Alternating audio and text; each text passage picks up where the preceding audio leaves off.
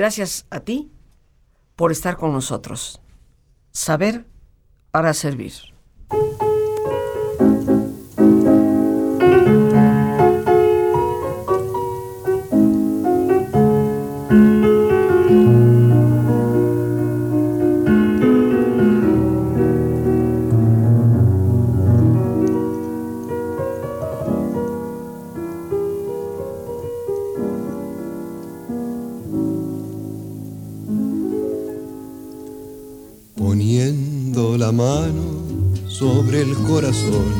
Quisiera decirte al compás de un son que tú eres mi vida, que no quiero a nadie, que respiro el aire, que respiro el aire que respiras tú. Poniendo la mano sobre el corazón, quisiera decirte al compás de un son que tú eres mi vida, que no quiero a nadie, que respiro el aire, que respiro el aire que respiras tú. Y esta, esta música, queridos amigos, con la voz original de Agustín Lara, era seguramente la música que respiraba un autor mexicano nacido en el año 1939, que se ha convertido ciertamente en un hombre de letras muy reconocido y de quien hoy vamos a conversar. El nombre de este literato mexicano es José Emilio Pacheco, que nació, como ya decíamos, aquí en la Ciudad de México en 1939. Su obra fue reconocida muy prontamente y ya desde la década de los 50 figuraba en antologías al lado de los grandes poetas de América Latina. Hizo sus estudios en la Universidad Nacional Autónoma de México, además de haber publicado poesía y prosa y de ejercer una magistral labor como traductor. Ha trabajado como director y editor de colecciones bibliográficas y diversas publicaciones. Pertenece a la generación de los años 50, así conocida, integrada también por Carlos Monsiváis, Eduardo Lizalde, Sergio Pitol, Juan Vicente Melo, Vicente Leñero, Juan García Ponce, Sergio Galindo y Salvador Elizondo. Entre su obra poética destacan Los elementos de la noche, El reposo del fuego, No me preguntes cómo pasa el tiempo, irás y no volverás, Islas a la deriva y otros más que fueron reunidos bajo el título Tarde o Temprano, un muy buen tomo significativo y grueso de su poesía. Algunos de sus textos en prosa son El viento distante y otros relatos, Morirás lejos, El principio del placer y una novela que parece ser entre los adolescentes ha tenido muchísimo éxito ya desde buen tiempo atrás, Batallas en el desierto. Es eh, realmente impresionante la enorme cantidad de premios que este hombre ha recibido. Y podemos mencionar entre algunos el Premio Nacional de Lingüística y Literatura en 1992 y el José Asunción Silva, el mejor libro de poemas en español publicado entre 1990 y 1995. Eh, ha recibido, reitero, premios literarios como poeta, como ensayista, el Magda Donato Nacional de Poesía, Nacional de Periodismo Literario, el Javier Villaurrutia, el Malcolm Lowry como ensayo literario, el Premio Nacional de Lingüística que hemos mencionado y también de Literatura y el primer Premio Iberoamericano de Letras José Donoso. Sobre este gran literato artista, porque después de todo las letras son parte de las artes. Estaremos conversando el día de hoy en Jueves Cultural con nuestra invitada que es Carmen Dolores Carrillo Juárez. Actualmente funge como directora del Colegio de Filosofía, Letras y Humanidades en la Universidad del Claustro de Sor Juana y coordinadora de la Maestría en Cultura Virreinal. Es candidata doctora en letras hispánicas por el Colegio de México.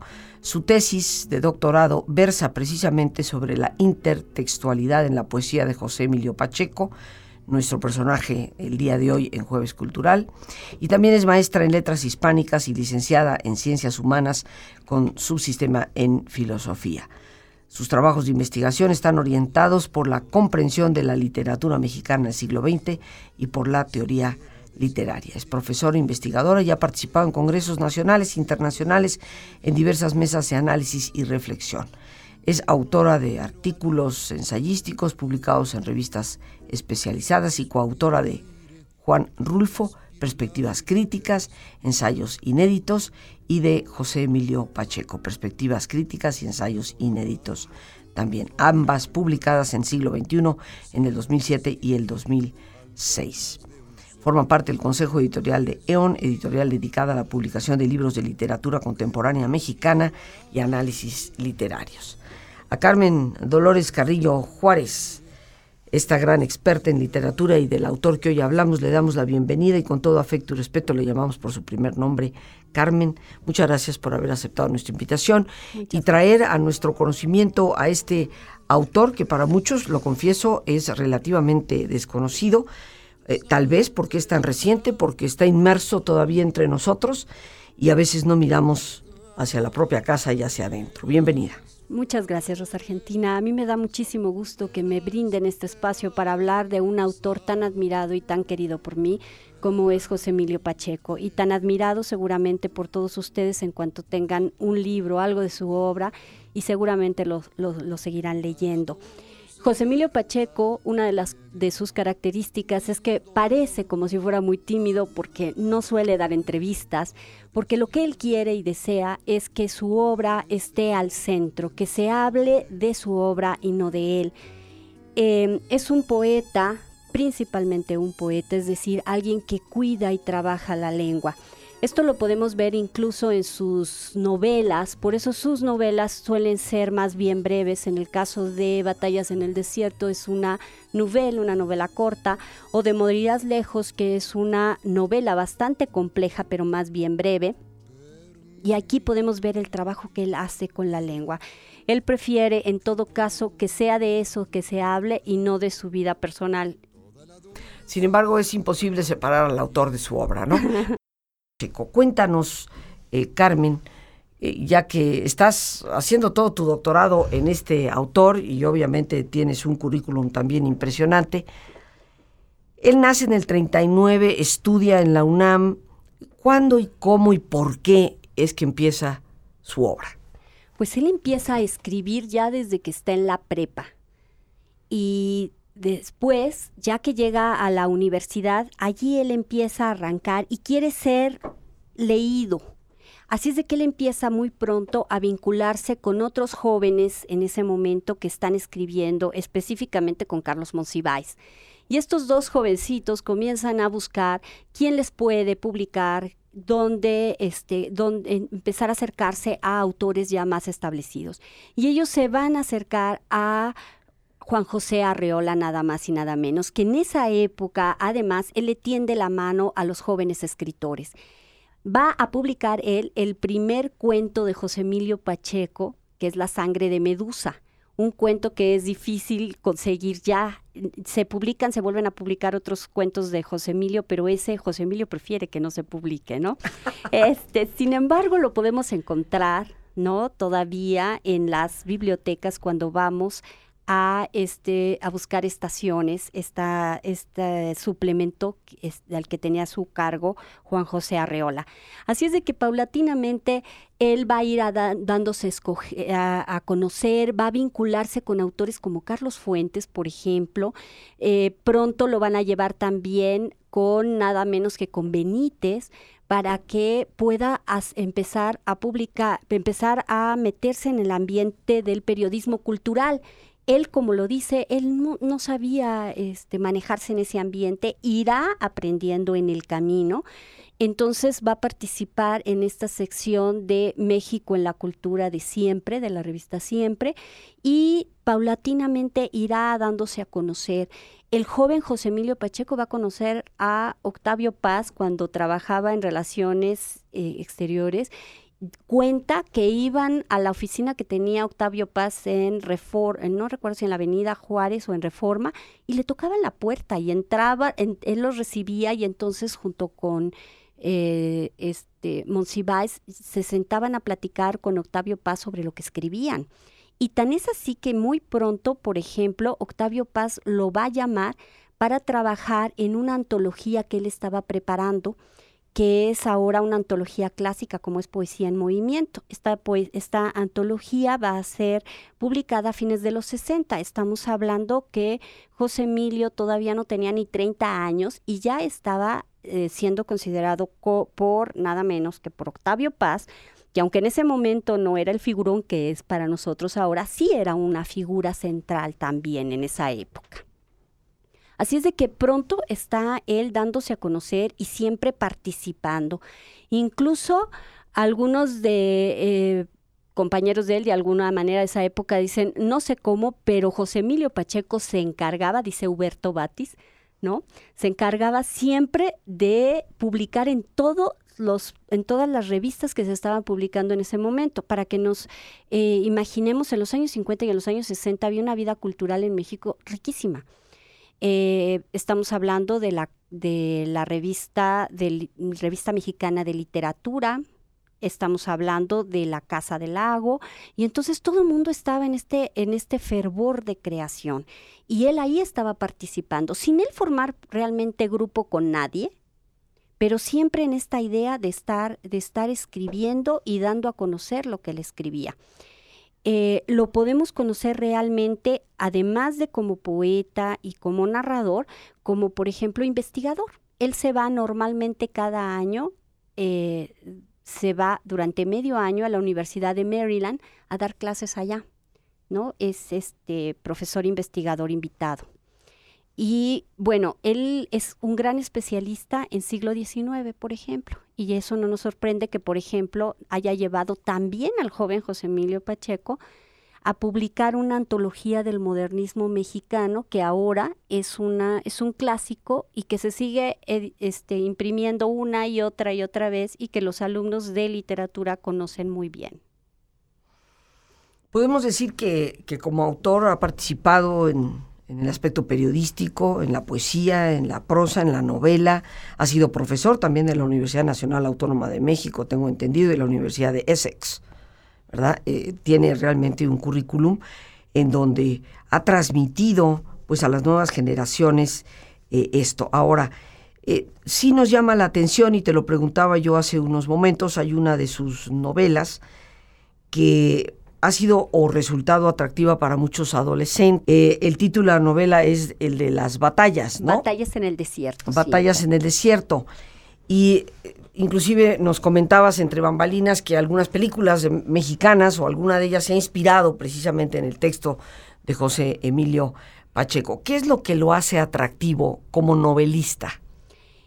En especial esta novela, una es muy sintética su manera de escribir y va de acción en acción.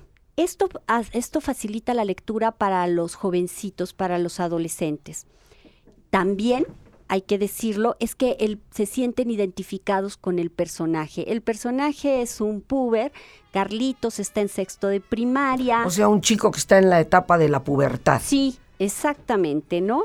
Y entonces está en sexto de primaria, lo ha, su familia es de clase media, vienen de Guanajuato, se quedan aquí en México, vive en la Condesa, pero en ese momento la familia no lo puede poner, aunque aspiraría a ponerlo en un colegio privado, y entonces va a, otro colegio. Y allí va a conocer a otro, un chico, un chico norteamericano, y va, este chico lo va a invitar a su casa. Allí conoce a la madre y este chico, Carlito, se enamora de la mamá. Un día en este momento de gran enamoramiento ya no puede más, se sale de la escuela, va y le declara su amor a, Mariana. La mamá de su amigo. A la mamá del amigo, nada más y nada menos. Y Mariana, muy respetuosa con los sentimientos, le dice que pues muchas gracias por venirle a decir, hablarle de esto y le da un beso justo en la comisura de los labios. El chico se va muy contento, no esperaba más, no esperaba ningún noviazgo, por supuesto, con ella ni nada, solo decirle su amor. Pero cuando la familia de él se entera, por supuesto esto le va a valer que lo manden al sacerdote, al psicólogo. La novela, hay que decirlo, está ambientada en el momento de cambios de la Ciudad de México, que es cuando es presidente Miguel Alemán Valdés. Eh, entonces tenemos que imaginar a este chico yendo y viniendo por la Ciudad de México de una manera este, muy tranquila, sin que los papás estén preocupados por él, ¿no? Eh, este, asunto de los amores de él va a ser muy atractivo para los adolescentes. Ya después verán que cuando él es más grande se encuentra todos sus compañeros y le dice que Mariana murió. Parece que se suicidó. Y él decide irla a buscar. Y, no la encuentra, por supuesto, y quiere que alguien le diga pues más de Mariana, qué pasó con Mariana, y nadie sabe, ¿no? Entonces eh, va a dudar él que si de verdad todo eso pasó o fue nada más esto que pasó en su infancia. Todo esto lo está contando el Carlos adulto. Se está acordando de lo que él vivió como Carly. Aquí estamos, queridos amigos, listos ya para iniciar nuestro ejercicio de relajación en donde compartiremos una poesía de José Emilio Pacheco como tema de reflexión. Como es nuestra costumbre, te pedimos que te pongas cómodo y si te es posible hacer el alto completo, el alto total, pues qué mejor que cerrar tus ojos. Y en una posición cómoda con tus ojos cerrados, Respira profundamente varias veces. Toma conciencia de tu respiración, del entrar y el salir del aire en tu cuerpo. E imagina como al inhalar, así como llevas oxígeno a tus células, inhalas también serenidad para tu mente. Y como al exhalar, así como tu cuerpo se libera de toxinas, imagina como tu mente se va liberando de todas las presiones y todas las tensiones. Respira profundamente.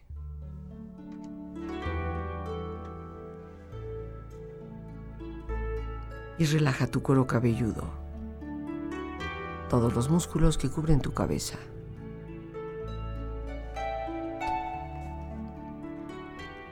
Relaja tu frente, tus párpados, tus mejillas toda la piel que cubre tu cara.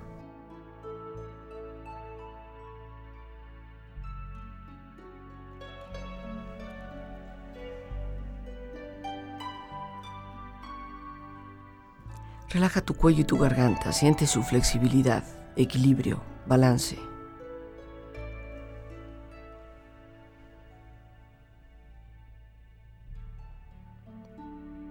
Relaja tus hombros, brazos y manos, así como tu espalda. Siente una agradable sensación que relaja todos los músculos en estas partes de tu cuerpo.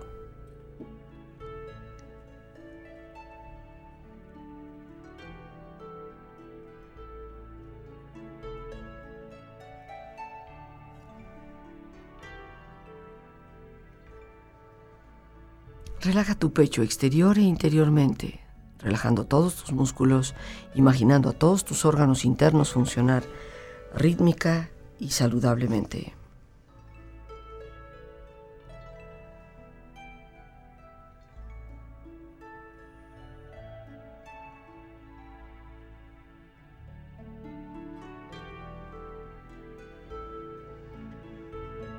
Relaja tu abdomen, exterior e interiormente. Siente la piel el contacto de la ropa con tu piel, relajando todos los músculos, imaginando a todos tus órganos internos funcionar rítmica y saludablemente.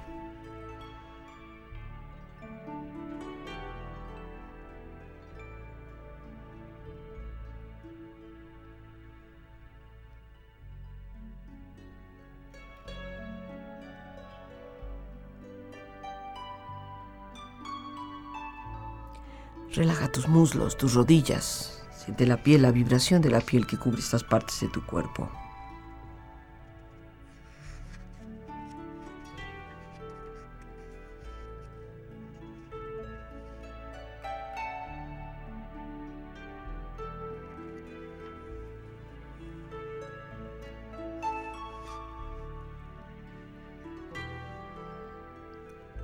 Relaja tus pantorrillas y tus pies.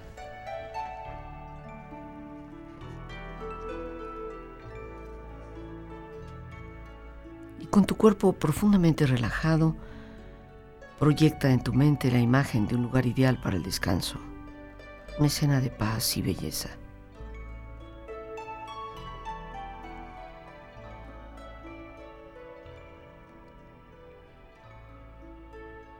Siente estar ahí.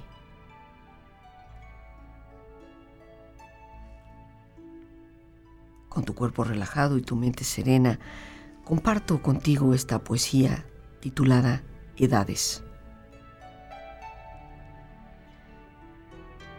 Llega un momento de la edad en que somos tan viejos como los padres. Y entonces se descubre en un cajón olvidado la foto de la abuela a los 14 años. ¿En dónde queda el tiempo? ¿En dónde estamos? Esa niña que habita en el recuerdo como una anciana, muerta hace medio siglo, es en la foto nieta de tu nieto. La vida no vivida, el futuro total, la juventud que siempre se renueva en los otros. La historia no ha pasado por ese instante Aún no existen las guerras ni las catástrofes y la palabra muerte es impensable. Nada se vive antes ni después. No hay conjugación en la existencia más que el tiempo presente. En él yo soy el viejo y mi abuela es la niña.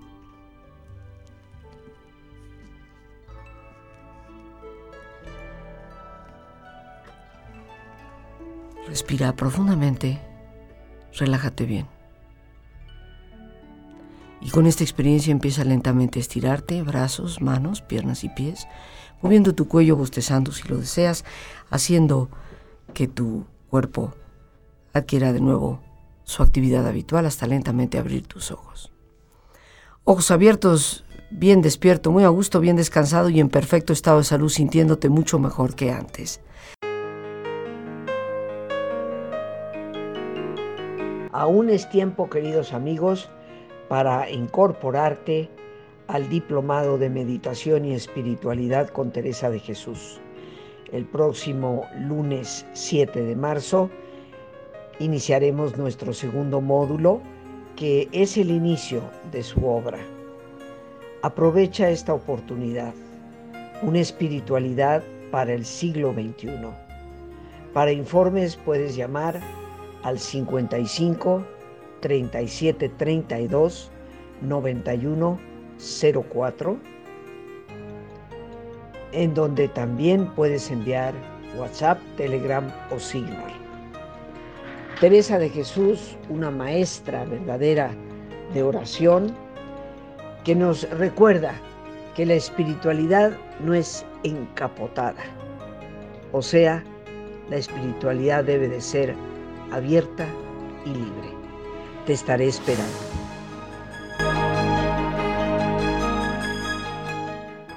Y hoy en nuestro jueves cultural pues estamos dedicando nuestro espacio a un autor mexicano muy galardonado, muy reconocido, que juega un papel importante en esta segunda mitad del siglo XX en, en nuestro país. Y la pregunta para nuestra experta precisamente en él, que es Carmen Dolores Carrillo Juárez. Carmen, ¿qué es lo que hace a José Emilio Pacheco un hombre tan trascendente en la literatura, siendo relativamente una persona tan joven? Pues lo que lo hace tan trascendente es justo todo el trabajo que ha puesto, ha puesto, a disponibilidad de nosotros los lectores, pero además de todo, él tiene contacto constante con jóvenes escritores.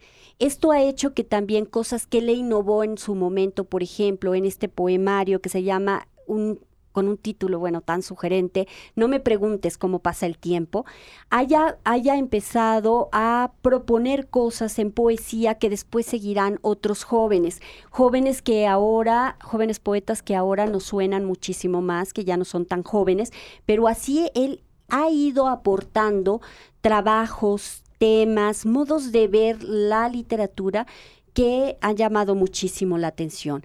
Ahora, para el público que no se dedica a la literatura, que ese no es este su trabajo fundamental, sino que lee por puro gusto, por puro placer, encontramos en su poesía muchísimos momentos de alegorías que tienen que ver con el tiempo, con la vida. Por eso esta compilación de su poesía que se llama Tarde o Temprano es justo para darnos cuenta una y otra vez que el tiempo nos devora, que acaba con nosotros, que esto va avanzando. O para mostrarnos y hacernos reflexionar en momentos sobre la historia, el asunto no es que se haya dado un momento en el que el poderoso haya abusado del otro, sino que esto se vuelve a repetir. ¿Qué está pasando que esto se vuelve a repetir? Parece que nada cambia y dirá en uno de sus poemas, parece que lo único que cambia es mejorar las armas y cómo destruir. Podríamos decir que parte de su poesía entonces es crítica. Es una poesía crítica. Eh, realmente hay momentos de ironía, hay momentos donde uno puede sonreír, otros donde uno puede espantarse un poco, ¿no? Y otros momentos donde uno puede simplemente deleitarse con una serie de imágenes que él va proponiendo, sobre todo lo relativo a la poesía. Ahora, en el caso de su obra en prosa, pues yo lo seguiría remitiendo a que vuelvan a leer, aunque ya hayamos leído en alguna ocasión Batallas en el Desierto, hay que volver a revisar ya después, más allá debajo de la historia de Carlitos, lo que él está proponiendo con la Ciudad de México, ¿qué pasa con una ciudad que cambia una y otra y otra vez? También se va con ella nuestra memoria individual, o sea, si cambiamos los espacios, también se va cambiando nuestra memoria. De repente hasta dudamos que haya cosas que, que pasaron, aunque nosotros las hayamos vivido. O en el caso de Morirás lejos, Morirás lejos que en un momento dado nos habla de esta preocupación, ¿no? Otra vez de eh, donde parece que el verdugo después se convierte en la víctima y la víctima puede querer tomar venganza del verdugo y qué. Entonces la pregunta sería, no va a cambiar nunca esto, la historia siempre va a ser esto. Bueno, yo creo que la historia se repite porque no somos conscientes, la mayor parte de nosotros vamos medio dormidos por la vida, si no es que como, como zombies, ¿no? personas más dormidas que despiertas, y porque no tenemos eh, memoria y, hemos descartado tristemente a quienes nos pueden recordar la memoria, que son nuestros ancianos. Los hemos puesto no en el último rincón de la casa, sino en el último rincón de cualquier otra casa, no la nuestra. Y nos estamos perdiendo de la gran memoria que ellos tienen de cómo los ciclos se repiten y cómo en todo caso identificar los errores que nos llevan a, repetirlos. Todos los grandes escritores, los que se consideran o son considerados por sus congéneres y por los expertos como grandes escritores, son ante todo poetas.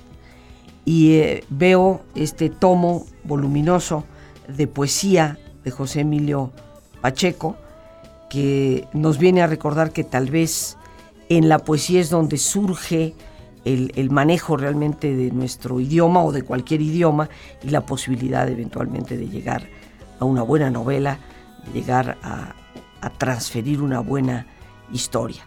Para las personas que no hayamos leído mucho de José Emilio Pacheco, ¿qué nos recomiendas? Porque mucha, mucha gente te está escuchando, Carmen. Ay, pues ojalá que de esta mucha gente que me esté escuchando, en algunos de ustedes surja ese gusanito por leerlo, sobre todo por tener a alguien más por compartir este gusto, con quien compartir este gusto. Eh, yo diría que en poesía vayan al silencio de la luna, no se lo pierdan, ahí hay secciones maravillosas donde va a hablarnos justamente de este asunto del tiempo histórico, suceden cosas y algo está pasando y, todos nosotros aquí los seres humanos seguimos complicándonos la vida y la luna parece que está en silencio, ¿no? Esto es algo que toma el de Virgilio. El silencio de la luna. El silencio de la luna, buenísimo.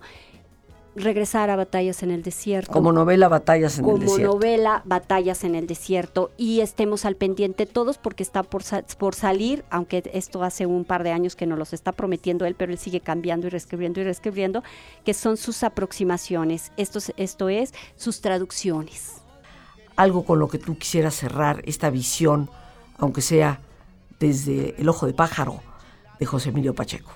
No sé si podría leer un poema o, y, podríamos Nos queda poco tiempo para eso. ¿Alguna estrofa con todo gusto? Sí, es un poema muy breve. Es un poema, yo lo veo alegórico, pienso a partir de la poesía, pero podría tratarse de cualquier otra cosa de la vida. Eso que nos llama a iniciar algo y que a veces no sabemos, bueno, y si no llegamos, ¿no? Se llama la flecha. No importa que la flecha no alcance el blanco, mejor así. No capturar ninguna presa, no hacerle daño a nadie, pues lo importante es el vuelo, la trayectoria, el impulso. El tramo de aire recorrido es su ascenso, la oscuridad que desaloja al clavarse, vibrante en la extensión de la nada. Realmente un pensamiento eh, bellísimo que compartimos, queridos amigos, con lo que tanto hemos hablado en este programa, que es la psicología positiva y la felicidad que no está, como decía Amado Nervo, en una posada al final del camino, sino en la forma de caminar por la vida. Las gracias a Dios por este espacio que nos permite compartir, a nuestra invitada, la maestra Carmen Dolores Carrillo Juárez, y a ti, a ti el más importante de todos una vez más. Gracias por tu paciencia al escucharme y por ayudarme siempre a crecer contigo. Que Dios te bendiga.